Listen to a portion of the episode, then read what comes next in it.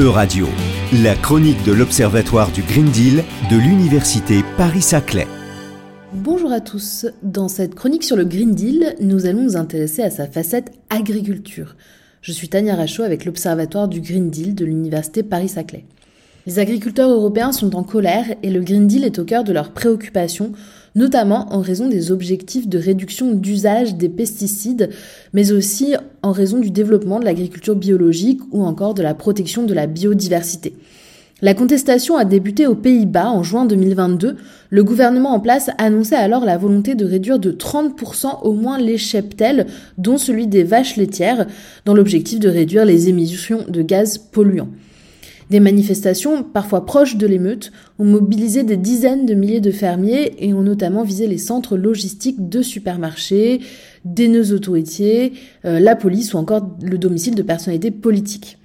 La révolte paysanne aux Pays-Bas a entraîné la création du mouvement agriculteur citoyen qui est arrivé en tête des élections provinciales et sénatoriales aboutissant au gel de la proposition de réduction des cheptels.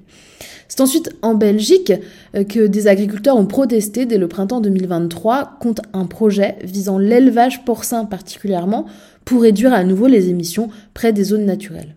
En septembre 2023, en Espagne, plus de 6000 agriculteurs et éleveurs ont manifesté pour protester contre l'escalade des coûts de production, la compétition déloyale des importations de pays tiers ou encore les exigences environnementales intenables de la Commission européenne. Vient ensuite l'Allemagne en décembre 2023, lorsque le gouvernement a décidé de supprimer des subventions dites nuisibles au climat, notamment les aides publiques au diesel agricole.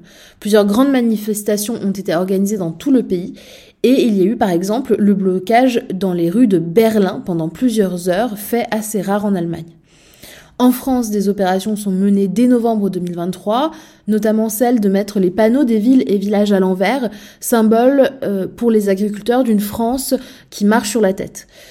Enfin, en Roumanie, depuis janvier 2024, la colère est nourrie par l'inquiétude cette fois d'une concurrence des produits ukrainiens les agriculteurs accusent le gouvernement de favoriser les importations à bas prix de l'Ukraine, ce qui donc entrave la valorisation de leur production locale. Ils souhaitent aussi une augmentation des subventions européennes et une baisse des taux d'intérêt et du prix de l'essence. Des difficultés européennes donc qui pourraient prendre de l'importance dans le débat pour les élections européennes autour des questions d'agriculture et de Green Deal.